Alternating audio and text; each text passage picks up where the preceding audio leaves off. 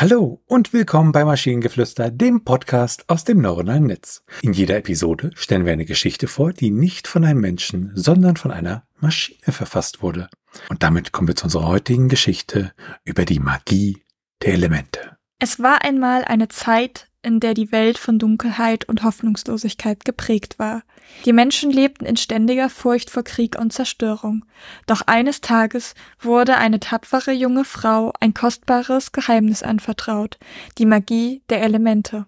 Elara war eine einfache Bäuerin, doch ihre Seele war erfüllt von einer tiefen Sehnsucht nach Frieden und Harmonie. Eines Nachts besuchte sie ein geheimnisvoller Fremder in ihren Träumen. Er erzählte ihr von den vier Elementen Erde, Wasser, Feuer und Luft und wie sie die Macht hatte, die Welt zu verändern. Elara war fasziniert von diesen Worten und begann nach Wegen zu suchen, wie sie das Geheimnis der Elemente entdecken könnte. Sie begab sich auf eine lange und beschwerliche Reise, die sie zu den entlegensten Orten der Welt führte. Schließlich fand sie einen alten Tempel, der seit Jahrhunderten von den Menschen vergessen worden war.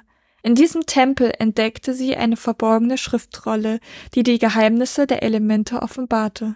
Sie lernte, wie sie die Erde um sich herum beeinflussen konnte, wie sie mit dem Wasser im Einklang treten und das Feuer beherrschen konnte.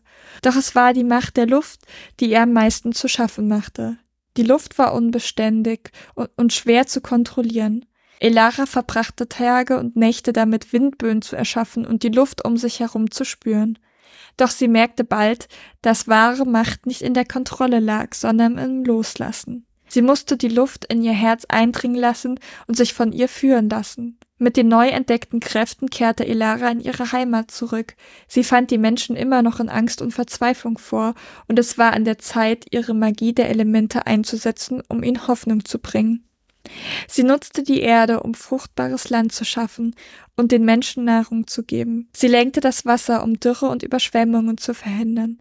Sie entzündete das Feuer, um Licht in die Dunkelheit zu bringen und die Herzen der Menschen zu wärmen. Und schließlich ließ sie die Luft wehen, um den Menschen ein Gefühl von Freiheit und Leichtigkeit zu geben. Die Macht der Elemente hatte Elara verändert. Sie war nicht länger eine einfache Bäuerin, sondern eine wahre Magierin, deren Seele mit der Harmonie der Welt verschmolzen war. Die Menschen verehrten sie als Hüterin der Elemente und baten sie um Rat und Hilfe. Elara aber wusste, dass die wahre Magie nicht in ihrer Person lag, sondern in der Verbindung aller Lebewesen mit der Natur. Sie lehrte die Menschen, ihre eigenen Kräfte zu entdecken und die Magie der Elemente in sich selbst zu finden. Mit der Zeit begann sich die Welt zu verändern. Die Dunkelheit wich dem Licht und die Hoffnung kehrte in die Herzen der Menschen zurück. Die Magie der Elemente hatte ihre Wirkung gezeigt und Elara wusste, dass dieser Frieden von Dauer sein würde.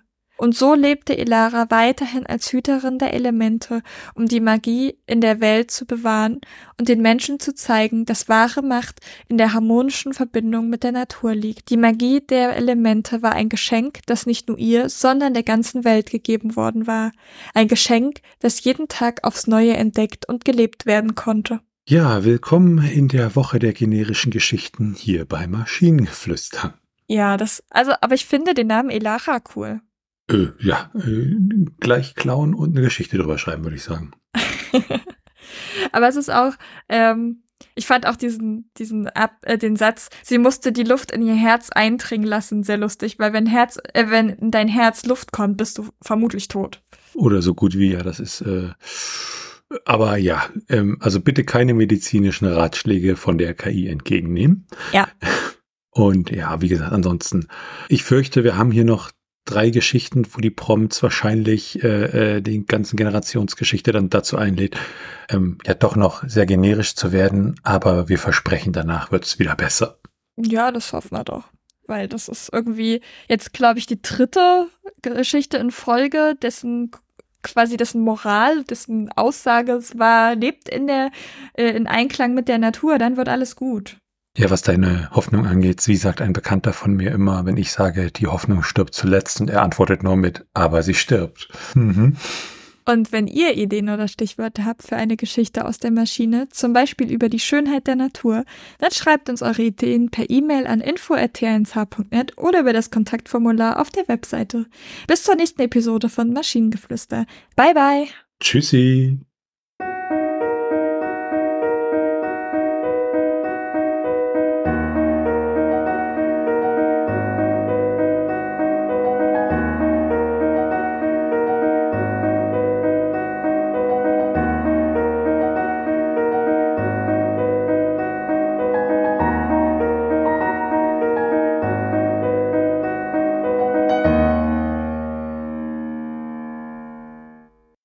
Eine Produktion von Tone Age.